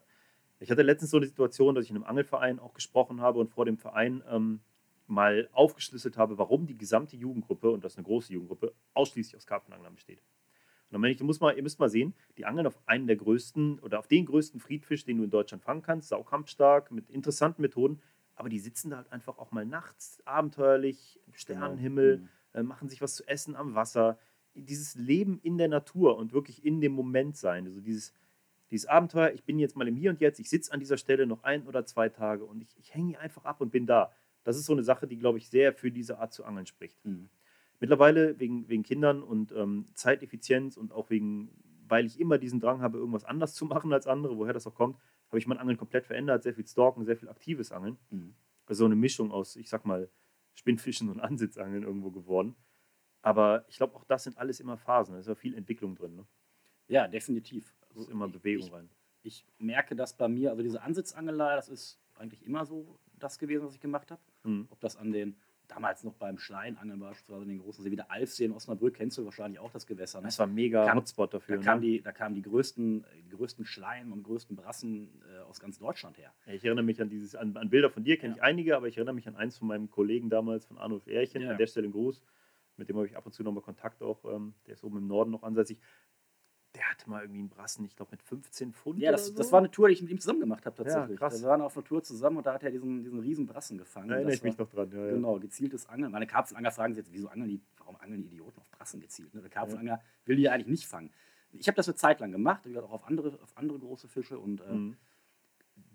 das, war, das war immer halt Ansitzangeln. Heute ist mhm. es so, dass ich an anderen Gewässern angle. Ich angle mittlerweile sehr gerne auf den großen Seen, aber wirklich auf wirklich großen Seen ähm, das sind vor allen Dingen Naturseen oder halt Stauseen. Und mhm. da hast du das eben. Ne? Du kannst einfach irgendwo in die, in die Büsche fahren, in die Natur mhm. fahren und kannst dich da aufhalten. Und ich bin manchmal auch ganz froh, ich habe es ja gesagt, ich arbeite an der Schule. Ich mhm. habe jeden Tag Menschen um mich rum. Ich bin manchmal auch ganz froh, wenn ich mal am Wochenende niemanden sehe. Ja.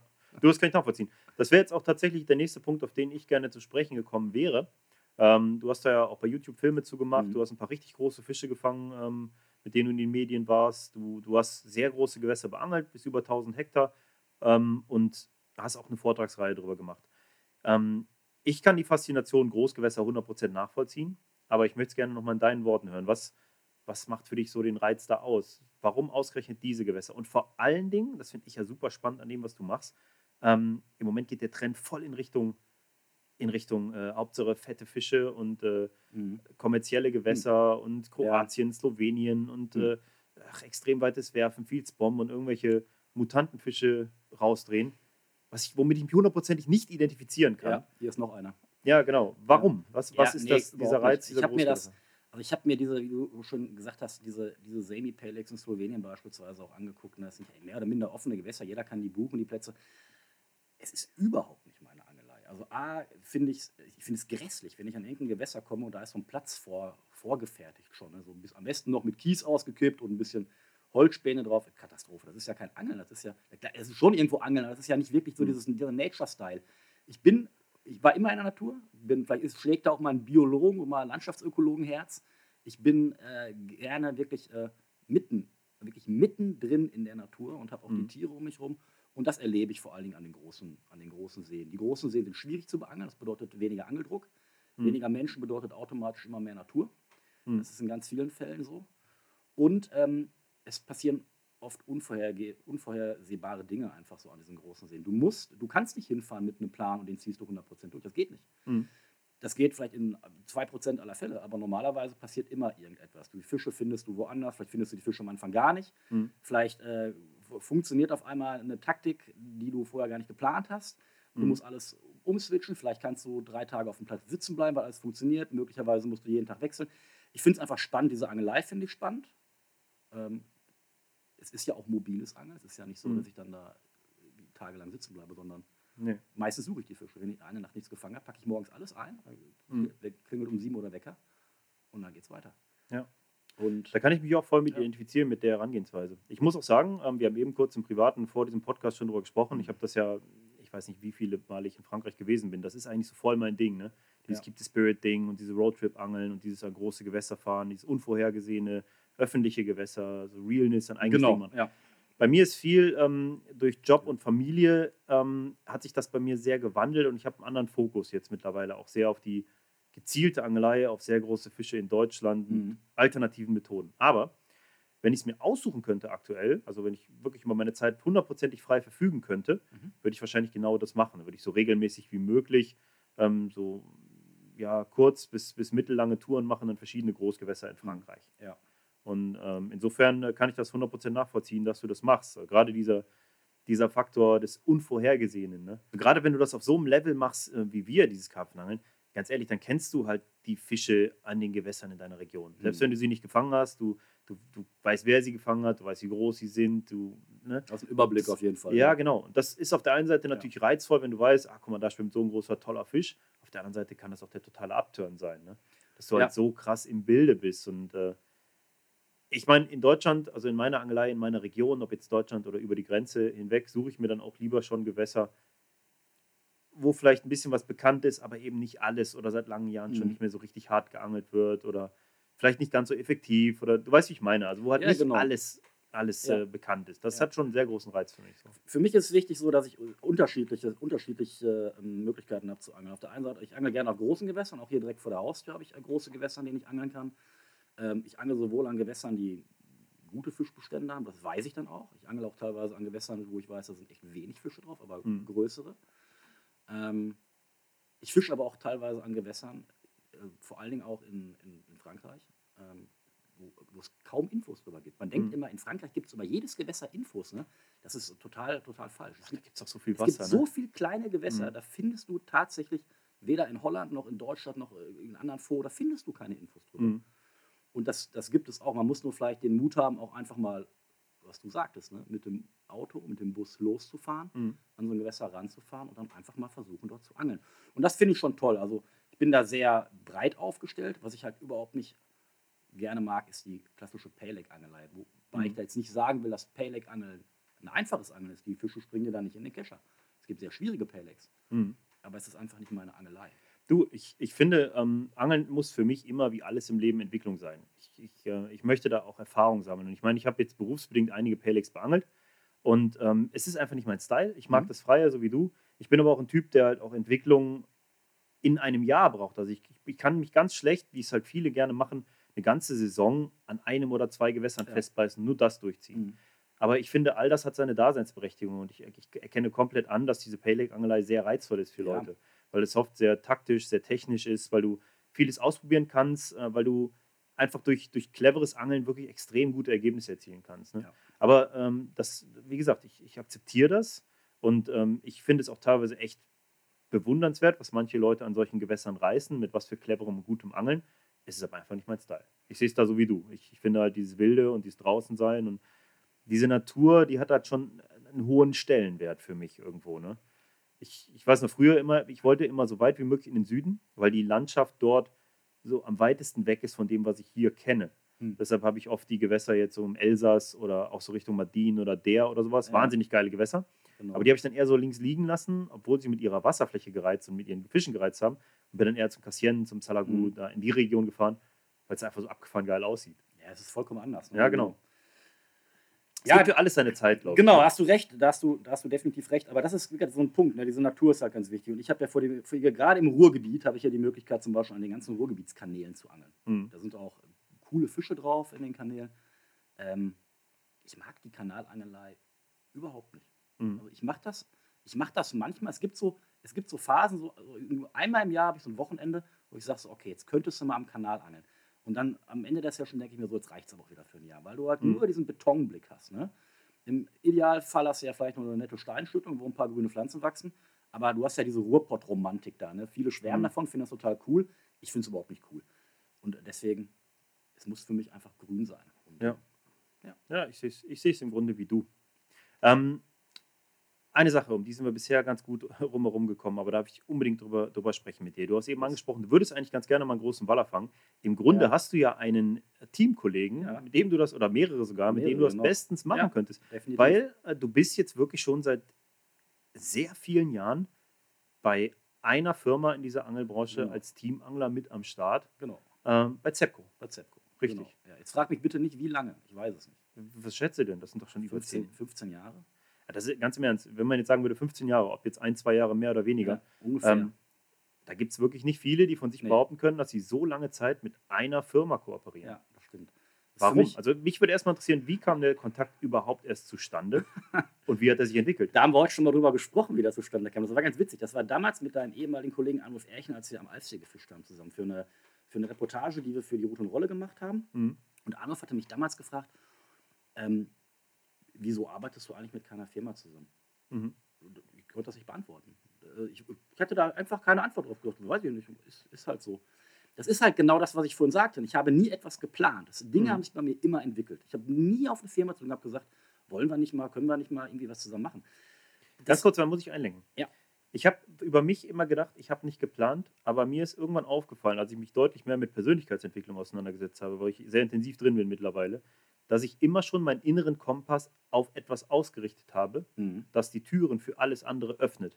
Das heißt, du planst zwar nicht, dass Corda dich anruft, um dir einen Job anzubieten, Mhm. aber du hast die Türe dafür bereits geöffnet, Geöffnet. dass das passieren kann. Klar. Und so, so ist es, ähm, so ist es, glaube ich, oft bei Mhm. Leuten, die sich so ausrichten. Und ich denke, dass es bei dir genauso gewesen ist. Du hast es zwar nicht bewusst gemacht mit der Absicht, ich will jetzt unbedingt zu einer Firma, Genau. aber die Art, Das- wie du dich aufgestellt hast, hat dazu geführt, dass jemand auf dich zugekommen ist. Genau, das war auch ein Vorteil. Es kam dann relativ schneller Kontakt mit äh, Frank Petersen zustande, der Mhm. ähm, für die Teamangler äh, bei Zepco zum damaligen Zeitpunkt zuständig Guter war. Mann an der Stelle. Guter Hallo Mann, Frerk. genau, ich glaube nicht, dass du die Zeit findest, Ja. das hier zu hören. Falls doch, äh, guter Mann. Ja, genau, definitiv. Mit Frank arbeite ich heute noch ganz eng zusammen und äh, Ja. Genau, also, also lange Rede, kurzer Sinn. Äh, so kam der Kontakt zustande. Anruf Erchen hat die Tür nach Zepco geöffnet. Ich habe mich dann irgendwann in Tostedt Mhm. mit äh, Frank Petersen getroffen und es war relativ schnell klar, wir werden was zusammen machen. Heute ist das ja oft so, ich kriege ja ganz viele An Zuschriften immer. Ne? Wie, Mhm. Was muss ich machen, um Teamangler zu werden? Mhm. Äh, wie kann, was, wo kann ich mich melden? Die erste Frage, die ich immer habe, ist dann, ähm, warum willst du Teamangler werden? Das ist, das ist für mich die wichtigste Frage. Ich wollte kein Teamangler werden. Ich wurde irgendwann angesprochen Mhm. und ich habe eins vorher gemacht und das war vielleicht interessant für die Firma. Ich habe vorher schon Artikel geschrieben und zwar Mhm. mehrere Artikel. Ich glaube, ich habe sogar schon vorher meine erste DVD sogar gemacht. Mhm. Und dann hast du natürlich irgendwas, was du auch schon mal so auf den Tisch legen kannst. Und darüber bin ich dann zu Zepco gekommen. Es gab für mich nie, ähm, es gab für mich nie einen Grund, ähm, das Brand zu wechseln. Ich habe mich da Mhm. ganz wohl gefühlt. Zepco ist wirklich eine große Familie. Wir haben sehr viele unterschiedliche Brands, du hast es angesprochen. Mhm. Black Cat, die ganzen Black Cat-Jungs. Im Radical Ja. Zepco ist ja ein, ein riesengroßes, riesen- ein unglaublich großes Browning Unternehmen. Ne? hängt dahinter noch, genau. Black Cat natürlich, Radical alles am Start. Ja. Du hast, äh, wen hast du noch alles? Browning, Browning Browning ist da, ist haben wir, haben wir Finor, wir Finor, Haben, ähm, dann haben wir Quantum als, Quantum, als ja Marke, klar. Ne? Raubfischbereich auch sehr, sehr stark. Zepco, Zepco an sich gibt es Ja. ja. auch noch als, als Brand. Mhm. Und ähm, ist wirklich ein großes Unternehmen. Ich habe mich da sehr wohl gefühlt. Ich hatte da vor allen Dingen eins. Ich habe die Möglichkeiten gehabt, mich da ähm, auch ein Stück weit, oder habe die Möglichkeiten, immer mehr, mich Mhm. da auch auszuleben. Das bedeutet, wenn ich eine tolle Idee habe, eine Produktidee, Zepco ist jetzt kein kleines Unternehmen und kann Mhm. auch Produktideen einfach mal umsetzen. Ähm, das gibt mir schon Reiz. Ich möchte, ich möchte, ich bin kein Teamangler, der da sitzt und sagt, ich kriege jetzt hier wieder eine neue Route oder eine Rolle. Oder, Mhm. man, die meisten Sachen, man denkt ja auch immer, die Teamangler werden zugeschmissen. Die meisten Sachen, die ich habe, das sind Sachen, die muss ich testen tatsächlich. Ich habe ganz Mhm. viele Testsachen mit unter, wenn ich zum Angeln unterwegs Kann auch ganz bin. schön nerven. ne? Das Ich kann, ja, du bist auch. ständig am Rollen aufspulen, am Ja, ja. Routenwechsel, ne? Das ist so. Das hört sich jetzt an, nach, der hat ja schwer, der muss ständig Ja, mal das-. Aber im Grunde ist es wirklich so, wenn du Zeugs hast, auf das du, dich eingelassen hast, was du Bock hast. Genau, das kennt ja jeder. kenn das genau, super, jeder hat seine Lieblingsrouten, so eine Lieblingsrolle. Ne? Mhm. Damit angle ich relativ wenig, muss ich sagen. Ähm, es, macht, es macht mir eine Menge Spaß, Sachen zu testen. Ich habe da wirklich Freude dran. Ich finde es auch cool, Ideen einfach äh, zu verwirklichen, neue, ne, Mhm. neue, neue Dinge und vielleicht auch mit der Firma zu besprechen, die an den Markt zu bringen und anderen Leuten damit zu helfen. Also Mhm. ähm, es gab zum Beispiel lange Zeit keinen, ähm, noch, lange Zeit gab es auf dem Markt keinen Bügelkescher zum Karpfenangeln. Mhm. Es gab ja nur diese Also du meinst einen starren Kescher, einen den du starren halt verwenden Kescherrahmen, kannst, um, nur, äh, v, nur V-förmige Kescher. um Kraut und Schilf und du dann. hast- Ja. Das Problem kennt ja jeder. Mhm. Ne? Du hast vorne die Schnur, drückst in die Seerose und der Kescher klappt zusammen. Das kennt jeder, der in solchen Situationen angelt. Ne? Das machen ja jetzt auch nicht unbedingt so viele. Ja, aber irgendwie Kraut oder sowas hast du ja irgendwo mal. Ja, immer. Aber Schilf hast du immer am Gewässer. Und das sind so Dinge, die, das, das macht mir halt Spaß. Und das ist wirklich in den ganzen letzten Jahren so gewesen. Ich kann dir auch nicht sagen, warum das so ist. Aber mit allen Sponsoren oder Kooperationspartnern, mit denen ich zusammenarbeite, ich habe noch nie einen Sponsor gewechselt. Mhm. Nicht einmal. Und ich achte da auch drauf, dass ich gute Kooperationen habe Mhm. und auch mit vielen, viel mittlerweile befreundet. Und das ist für mich ganz wichtig. Du, das, ich fand das immer schon krass. Ich habe da im Podcast mit Jan Ulak auch drüber gesprochen, über dieses Thema. Und da haben wir auch sehr offen drüber gesprochen, weil Jan ist ja auch einer, bei dem man sagen könnte, der hat ja regelrecht Sponsoren gesammelt, weil der echt viele Ja. Sponsoren hatte. Unterschiedlich. Aber das, der ist auch ein total 100% loyaler Ja. Typ, der einfach auch konsequent sein Ding gemacht hat. Das hat sich halt dann so entwickelt. Und ähm, es gibt ganz andere in dieser Branche, bei denen man wirklich das Gefühl hat, warum alles in der Welt lässt du dich von dieser Firma sponsern? Mhm. Da hast du doch gar nichts von. Mhm. Äh, und da hat die Firma vor allen Dingen noch viel weniger von. Da geht es jetzt wirklich nur um Prestige und guck mal Status, ich habe noch eine Firma. Ich sehe es im Grunde wie du. Ich hatte damals, ein, bevor ich bei Ruth und Rolle war, ähm, Danish D-Light, dann die Debate Prologic, Mhm, eine ja. Firma. Und ich glaube, äh, wenn ich nicht irgendwann aus Objektivitätsgründen als Redakteur das hätte dran geben müssen, dieses Sponsoring, wäre ich da heute noch. Ja. Weil ich im Grunde, also solange das Menschliche passt und man sich mit den Leuten da identifizieren kann und das einen Mehrwert bietet und man auch Mehrwert dadurch springen kann, dann ist alles cool. Ne? Jetzt, äh, das ist auch so eine Sache, die, die jetzt im Rückblickend bei Corda, ich meine, da bin ich viele Jahre gewesen, mich verbindet nach wie vor eine riesige Freundschaft zu allen möglichen Leuten, die damit zu tun haben. Und das überwiegt für mich halt total dieses, äh, was fischt der Typ, Mhm. denken, das viele halt haben. Mhm. Es gibt ja wirklich Leute da draußen, die sagen, hä, wie kann denn der Typ von Nash jetzt mit dem Typen von Corda angeln gehen? Wo du denkst, hä, wie Moment, Alter. Verstehe ich auch nicht. Das, das, wie kann man so denken? Ja. Also äh, man geht halt einfach nur angeln. Welche Firma da jetzt im Hintergrund eine Rolle spielt, ist doch da einfach erstmal irrelevant. Also Konkurrenzdenken, was immer mehr ausgeprägt ist, habe ich dann Ja. in unserer, Wettkampf, unserer ne? Karpfen, Karpfengesellschaft, wie sich das alles entwickelt. Ja, Es ja da nicht konnte um- ich mich nie mit Es, identifizieren. es geht auch gar nicht darum. Nee. Es geht überhaupt nicht um, Wett, um Wettkampf. Es geht nicht darum, wer den größeren Fisch fängt oder so. Ganz im Gegenteil. Ich, hab, ich hab, bin ein Typ, ich ich bin nicht so der klassische Einzelgänger, auch wenn das nach außen vielleicht so scheint. Ich habe immer ein Team um mich rum. Ich hab, Mhm. immer mit, mit Leuten zusammen oder oft mit Leuten zusammen. Ich stehe ähm, immer in Kontakt mit anderen Menschen, wir tauschen uns aus. Also es gibt sowas bei mir nicht, Mhm. dass ich da irgendwie ein großes Geheimnis mit Du, du hast ja ein paar, mit denen du regelmäßig unterwegs Ja. bist. Wer, wer ist das denn? Äh, zum, zum einen natürlich unsere Leute auch aus dem Medical-Team, Jörg Krause, Mhm. mit Alex Zierkler bin ich unterwegs, aber auch noch einen guten äh, Draht über die Grenzen hinaus, also Richard Vodemeyer beispielsweise Ja. ähm, oder Johann Troppach aus Österreich, die beiden Ja. Jungs, also mit denen sind wir schon, bin ich schon in guten Kontakt. Wir gehen auch regelmäßig zusammen angeln. Mhm. Und, ähm, Und wie läuft das dann ab? Also wir hatten da eben jetzt, deshalb frage ich, weil wir hatten da kurz im Privaten darüber gesprochen, dass du in einem Gewässer auch mit zwei Jungs unterwegs bist, wo Genau. ihr regelmäßig, geht ihr dann zusammen fischen oder bereitet ihr zusammen vor oder wie, wie läuft das Angeln dann? Nein, das muss gar nicht so sein. Es es ist nicht so starr. Bei mir ist das echt alles sehr flexibel. Manchmal ist es so, ähm, dass ich selber vielleicht, wir, wir bereiten, also die Frage nochmal zu klären. Ja, wir bereiten Plätze vor teilweise, das ist so. Mhm. Ähm, da wechseln wir uns so ab. Äh, es kann aber auch so sein, dass einer meiner Freunde auf dem Wasser unterwegs ist und äh, angelt gar nicht, sondern fährt einfach nur mit dem Boot ein bisschen gucken oder läuft am Ufer entlang und sagt, hey, ich habe die Fische da und da gesehen. Mhm. Und wir machen dann spontan eine Nacht zusammen ohne Futter. Ne? Das, das auch. Also wir sind immer in so einem ständigen Kontakt Ja. und ähm, schließen uns da nicht aus. Es ist nicht so, wenn jetzt einer Fische sieht, dass er das geheim hält. Nee, klar, nee, finde ich cool. Also, dass dann einfach ein Austausch besteht und äh, da auch so eine Angelpartnerschaft dann da ist. Es ist ja nicht immer einfach, ne? Also, So, äh, es ist. Ja. Ist es Ich kenne auch ganz andere Stories. Man muss Ja. auch, man muss da auch da irgendwie für gemacht sein. Und ich, ich kann das auch. Ich gehe auch sehr, sehr, ich muss sagen, ich gehe verdammt gerne für mich alleine angeln. Mhm. Einfach weil ich dann mit mir selbst bin, mit meinen Gedanken, ich komme in so einen Flow, ich kann so richtig mein Ding machen. Und äh, gerade dadurch, dass sich meine Angelei so verändert hat, hin zu diesen Kurzsessions ganz Mhm. früh morgens und so mit extrem hohem Vorbereitungsaufwand, da, das, das, das kann ja im Grunde auch keiner mitgehen, weil die meisten Menschen arbeiten halt, wenn ich Genau. ins Wasser fahre. Ich arbeite Ja. dann halt vom Wasser. Ja. Ähm, dadurch hat sich da auch ein bisschen was verändert. Aber früher war ich auch viel regelmäßiger mit Angelpartnern unterwegs. Und ich hatte solche und solche. Ne? Ich bin selbst auch ein, ein Alpha-Typ so. Ich, ich ziehe mein Ding dann durch. Mhm. Aber das, das, man muss auch mit den richtigen Leuten zusammenkommen, denke ich. Und dann ist es auch cool. Und Genau, du musst, die, genau, du musst natürlich irgendwie einen gewissen Style haben, den du zusammen machst. Also wenn jetzt Mhm. zwei, wenn jetzt, wenn jetzt eine Drei-Tage-Tour machst und einer sagt, ich will nur mobil angeln die ganze Zeit vom Boot und der andere will stationär angeln, da geht nicht. Funktioniert Mhm. sowas, funktioniert nicht. Du musst dich vorher absprechen, du musst dich auch ein Stück weit kennen. Man kann sich auch beim Angeln ein Stück weit kennenlernen, das funktioniert auch. 100 Pro, ja. Ich habe auch schon erlebt, dass ich mit Leuten angeln gegangen bin und habe danach gesagt, so, ach, es war nett, aber eigentlich, wir sind nicht auf einer Wellenlänge. Ja. Und das ist auch nicht schlimm, wenn man das Ganze Ja. dann ehrlich macht und dann ist das auch völlig in Ordnung. Kann ich auch so, ja. Ja, und ähm, ich finde es cool. Ich mag das, so diesen Teamgedanken. Und Ja, klar, ich meine, geteilte Freude ist doppelte Freude. Wenn ich mich mal so zurückerinnere, einige der, der geilsten Erlebnisse waren solche, die ich mit guten Freunden am Wasser geteilt habe. Mhm. Dabei bin ich nicht immer der Fänger, sondern auch andere. Ja, genau. Und ähm, es ist schon dann auch interessant zu sehen, dass, dass gerade die, die du mit anderen teilst, wo man eine Mhm. gemeinsame Fotosession, dann hat man noch was Geiles darauf gegessen, hat sich da einen coolen Roadtrip erlebt. Das Ja. sind halt so die Dinge, die einem auch wirklich in Erinnerung bleiben, die auch wirklich Gehalt und Mehrwert haben. So, ne? Ja, Ja, auf jeden Fall. und das ist einfach echt, echt schön. Ne? Ähm, das war eben so ein bisschen abgeschnitten, weil ich hatte zu der, zu der Sache mit Zepco schon noch die eine oder andere Frage. Gerne. Ähm, wie genau gestaltet sich denn deine Tätigkeit da heute, nachdem du da 15 Mhm. Jahre bist? Bist du Ja. da auch in irgendeiner Form in Lohn und Brot? Bist du reiner Teamer? Koordinierst du was? Kriegst du, bist du Mhm. auf Rechnungsbasis mit dabei? Wie, wie, wie muss man sich das vorstellen? Ja, genau.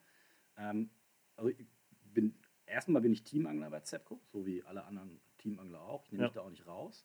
Äh, es ist so, dass ich das äh, Radical-Team koordiniere. Das äh, heißt Deutschland und auch Österreich. Mhm.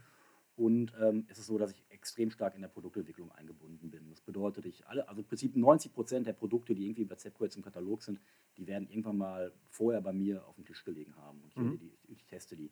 Das ist mir auch wichtig. Wir haben, du hast es vielleicht gemerkt, wir haben bei Radical extrem viel umgestellt. Mhm. Äh, nicht nur äußerlich, was die Farbgebung und die Logos anbelangt, sondern wir haben natürlich gemerkt, dass es an der einen oder anderen Stelle ähm, qualitative Probleme gab. Und Mhm. das war für mich ganz wichtig, dass man da auch wirklich äh, drauf achtet und dass es einfach jetzt, jetzt stimmt. Und wir investieren momentan wirklich extrem viel Zeit in dieses Brand und ähm, nicht nur Zeit, auch Zepco Mhm. investiert viel Geld da rein. Und das ist so meine Haupttätigkeit momentan. Es Okay. Es hört sich aber auch nach einer wirklich auch zeitfüllenden Aufgabe für ja, dich an. total, ja, definitiv. Also äh, Sind- hängst du auch mit drin, Ja. darüber, also auch auf, auf Geldebene? Ja, es ist so, genau. Ich, krieg, ich kann äh, Honorarbasis Ja. ar- arbeite ich für Zepco. Cool. Und ähm, kannst schon sagen, das sind so zwei Tage, zwei volle Arbeitstage Mhm. die Woche, die ich da nochmal noch mal investiere. Okay, ja gut, dann hast du ja aber auch in dem Bereich einen Fuß in der Branche. Ich meine, Ja. du, du hast dann halt deine zwei Welten irgendwo vereint. Ne? Ich meine, ich finde das cool. Ich muss sagen, ähm, da kann man auch ganz frei und offen drüber sprechen. Der Frerk, äh, Frerk Petersen ist auch jemand, der ist sehr rational und sehr ehrlich. Das fand ich immer klasse. Ich Ja. kenne den auch schon ein paar Jahre durch Ruth und Rolle und jetzt natürlich durch die Kooperation mit Capzilla. Ähm, er ist auch ein Angler, man begegnet sich also auch in dieser Leidenschaft. Und er ist auch jemand, äh, Zepco ist ein extrem breit aufgestelltes, erfolgreiches Unternehmen, Mhm. aber halt auch ein Komplettausstatter, wenn du alles Genau. zusammennimmst. Das heißt, ähm, Mhm. das Marketing, das andere Firmen, die einen hohen Prestigefaktor haben im Karpfenbereich, Mhm. dieses Marketing hat Radical nie erfahren bisher. Genau. Und entsprechend ist auch Frerk einer, der sagt, okay, wir haben da ein paar Dinge, da müssen wir dran arbeiten, da sind wir auch ehrlich, das machen wir. Und da kommt was Gutes bei raus. Das machen wir solide und vernünftig und da lassen wir uns auch ein bisschen Zeit für. Genau. Das, das finde ich ist eine bessere ja. Einstellung, als zu sagen, was wir haben, ist schon der absolute Shit und voll geil. Und ich finde es halt cool, nee. wenn, wenn, man die Sache dann so angeht und. Äh du musst auch immer ein Stück weit ehrlich zu dir sein, in, jedem, in jeder Lebens, äh, Lebenslage. Ne? Und das, das waren wir auch. Wir, deswegen haben wir Dinge, es hat sich auch innerhalb der Firma eine ganze Menge, du hast es mitbekommen, eine ganze Menge getan, verändert. Und ähm, das war auch so der Grund, wo haben wir die Gelegenheit beim Schopfe gepackt und haben gesagt, wir möchten jetzt mit dem Brand Radical was anderes machen. Wir möchten uns auch anders ausrichten. Mhm. Und da sind wir bei. Das kostet Zeit, äh, aber die Zeit, die nehmen wir uns auch einfach ganz frech jetzt, weil wir. Mhm ich möchte, das, das betone ich auch immer, wenn ich gerade mit unserem Produktmanager zusammenarbeite, ich möchte keine Sachen mehr haben, die nicht funktionieren. Mhm. Ich will Dinge haben am Wasser, auf die ich mich verlassen kann und die solide sind. Das hat auch vielleicht ein bisschen, ist auch ein bisschen egoistisch vielleicht. Ne? Ich angel mit den Sachen ja auch selber. Ja, ja, klar. Ich muss mich darauf auch verlassen können. Ich muss sagen, das ist für mich in der, in der Zeit, in der ich als Teamangler oder auch im, im, äh, als, als Marketingmanager tätig war, und auch mit solchen, mit Produktentwicklung und vor allem mit meinem Gesicht für etwas stand. Ja. Weil das ist ja die Sache, die du dabei nie vergessen darfst. So toll es ist und so viel Prestige es ja auch hat und wie wünschenswert es für viele ist, irgendwo in der Öffentlichkeit als Teammangler zu stehen und die Sachen mhm. einfach kostenlos zu bekommen. Du stehst am Ende des Tages mit deinem Gesicht für diese Produkte ein. Genau. Und ähm, ja. da gab es auch immer mal wieder in der Vergangenheit Produkte, mit denen ich mich nicht identifizieren konnte. Und das ist eine Sache, die, die ich einfach auch nicht ab kann. Also da kann ich dich zu 100% mhm. verstehen. Das Produkt, hinter dem du auch stehen sollst, an dem du in der, Form, in der Form auch mitwirkst, das muss solide und gut sein und das muss halt auch dann den, dem Test bestehen. Ne? Genau. Definitiv. Genau, es muss den Test, es gibt ja immer zwei Tests. Es muss einmal den Test am Wasser bestehen und es muss hinterher auch den Test im Laden bestehen. Ne? Also, Wirtschaftlichkeit ja, ist bei allem natürlich genau, auch wichtig. Du kannst ja. ja alles machen, du kannst ja, du kannst ja die tollsten Sachen machen, aber wenn das hinterher Unsummen kostet, mhm. dann hat das eben auch keinen. Und wenn es keiner Sinn. haben will, weil es nur in deine spezifische Angelsituation Angelei, Angelei passt. Ne? Genau. Also die Sachen müssen solide und gut sein und gleichzeitig auch im vernünftigen Preisrahmen liegen. Das ist für mich eine ganz wichtige Sache. Kannst du denn auch ein bisschen aus dem Nähkästchen plaudern schon? Was, was, was steht da, was schwebt da bevor und ja. ähm, ab wann kann man vielleicht damit rechnen? Ab jetzt. Und zwar peu à peu. Wir sind dabei, wir haben jetzt im neuen Katalog die ersten Produkte. Mhm. Wir, das war früher bei Zepco so, dass wir das, ähm, dass wir immer einmal im Jahr einen Katalog mhm. rausgebracht haben. Da waren neue Produkte drin. Das äh, ja. kennst du auch. Klassischer Weg. Ja. Klassischer Weg. Das hat sich bei nicht nur bei uns, hat sich auch bei anderen Firmen ähm, geändert.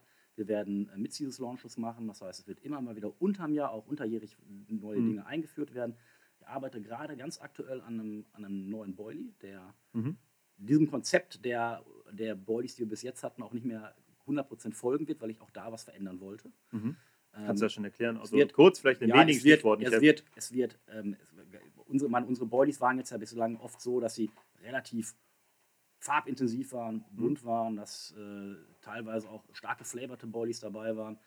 Mhm. Ähm, nicht immer, das war nicht immer der Fall. Bloody Chicken ist ganz anders aufgebaut, beispielsweise in Yellow Zombie. Aber es ist ähm, schon so, dass ich sehe, dass es ja dass da eine Trendwende gibt am Markt und äh, mhm. dass auch die Leute was anderes haben wollen. Ich im Übrigen auch. Äh, ich bin da auch kein Fan von.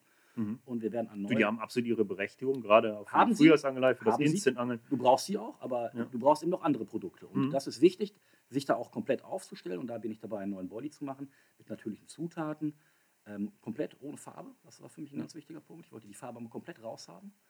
Und das werden wir machen. Und ansonsten arbeiten wir an ganz vielen Produkten. Wir haben gerade neue Haken gemacht, die wirklich sehr, sehr mhm. gut sind. Ja, hier fliegen schon ein paar so Samples rum. Ich habe da eine Sache, genau. die ich ganz interessant ja. finde, die werde ich definitiv mal abschwatzen müssen, äh, ist eine sinkende geflochtene Schnur, die ja. ich hier gerade mal gesehen habe. Die auf den ersten Blick zumindest, äh, mhm. äh, das ist jetzt nicht als Werbung, sondern wirklich nur vom ersten ja. Eindruck her echt einen guten Eindruck macht. Ja. Ähm, ja, ist ja, ist ja schön, dass in die Richtung eine Entwicklung passiert. Ja, definitiv. Das, das, ist halt, das war halt so. Und wir haben da mal über, wir haben da mal ich erinnere mich noch gut auf einer Messe darüber gesprochen, ne? mhm. dass ich, ich habe lange Zeit auch selber eine gute sinkende geflochtene Schnur gesucht. Und mhm. alle, die mit geflochtenen Schnüren angeln und das hören, die wissen, es gibt ja gar nicht so wahnsinnig viele gute geflochtene nee. Schnüre, die, sink, die wirklich sinken auf dem ja. Markt. Und das war eine Herausforderung, die habe ich angenommen und äh, ich habe mit unserem Produktmanagement lange gesucht, ja. dass wir eine gute Schnur finden, die, die sowas kann. Mhm. Ich glaube, mit dem Drop Weight haben wir jetzt wirklich eine Schnur, ja, ich bin gespannt drauf. Das ich werde es auf jeden Fall mal testen. Ähm, ich habe einige geflochtene Schnüre schon im Einsatz gehabt ja. und ich muss sagen, ich habe natürlich in meiner Zeit bei Corda und ich habe sie immer noch auf, auf, vielen Spuren drauf, die Subbraid benutzt. Mhm. Das ist eine 15-Pfund-Schnur, ja. fällt etwas dicker Dick aus, aus, als sie angesagt ist. Und das ist eine richtig, also wirklich hundertprozentig geile Schnur. Aber nicht zum Distanzangeln, weil ja. sie aufgrund dieser Dicke eben halt nicht so krass auf die Rollen passt. Mhm. Aber zum, zum Werfen mit sinkender geflochtene ist die abartig geil. Bin ich 100% überzeugt von Nur eben für die Situation, in der ich sie am liebsten eingesetzt hätte, wieder nicht. Ne? Geht's nicht, ja. Äh, Fox hat eine, eine Submerge, die, Submerge, die habe ich jetzt mal aufgespult und werde sie jetzt dieses Jahr auch mal unter die Lupe nehmen, weil ich glaube, dass gerade bei sinkenden geflochtenen Schnüren ist genau, deshalb haben wir auch mal darüber gesprochen, über das Thema, da ist ein Informationsbedarf. Die, die Leute brauchen dann einfach auch mal, das ist halt auch ein teures Produkt, ne? Das ist Das ein teures Produkt und das ist genau das Problem, was du angesprochen hast. Um eine Schnur wirklich sinkend, es war früher so, um eine Schnur wirklich sinkend zu bekommen, musstest du sie halt relativ dick machen. So eine Schnur braucht Gewicht, die muss schwer Mhm. Genau. sein.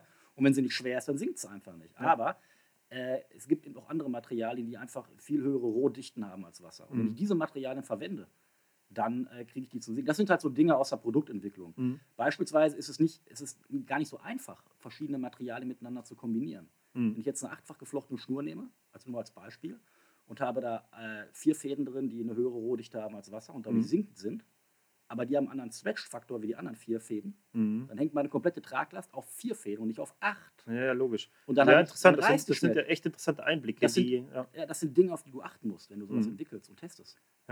ja, spannend. Ja. Aber so wie du darüber berichtest, klingt es auch so, als würde dir echt Spaß machen. Ja, Und definitiv. ich glaube, da können wir auch noch ein bisschen was erwarten von der Seite. Was können wir denn von dir ähm, als, als öffentlicher Angler erwarten dieses Jahr? Ist da noch was geplant im Bereich äh, ja, Film, Video, DVD? In welche Richtung wird sich das bei dir entwickeln? Das ist wie die ganze Zeit. Ich, ich habe natürlich so ein paar Ideen, äh, aber ich habe keinen 100%-Plan. Mhm. Also was ich machen werde, ist dieses Jahr mit dem Jörg zusammen, wir werden sicherlich im Sommer einen netten Roadtrip machen, es wird runtergehen, diesmal durch Frankreich durch, wir wollen nach Spanien, oben in die Mhm. Berge, wir wollen auch aus den Bergen dann raus, runter Mhm. am, am Ebro entlang und einfach auch mal gucken. Ich war vor ein paar Jahren mal da, ne?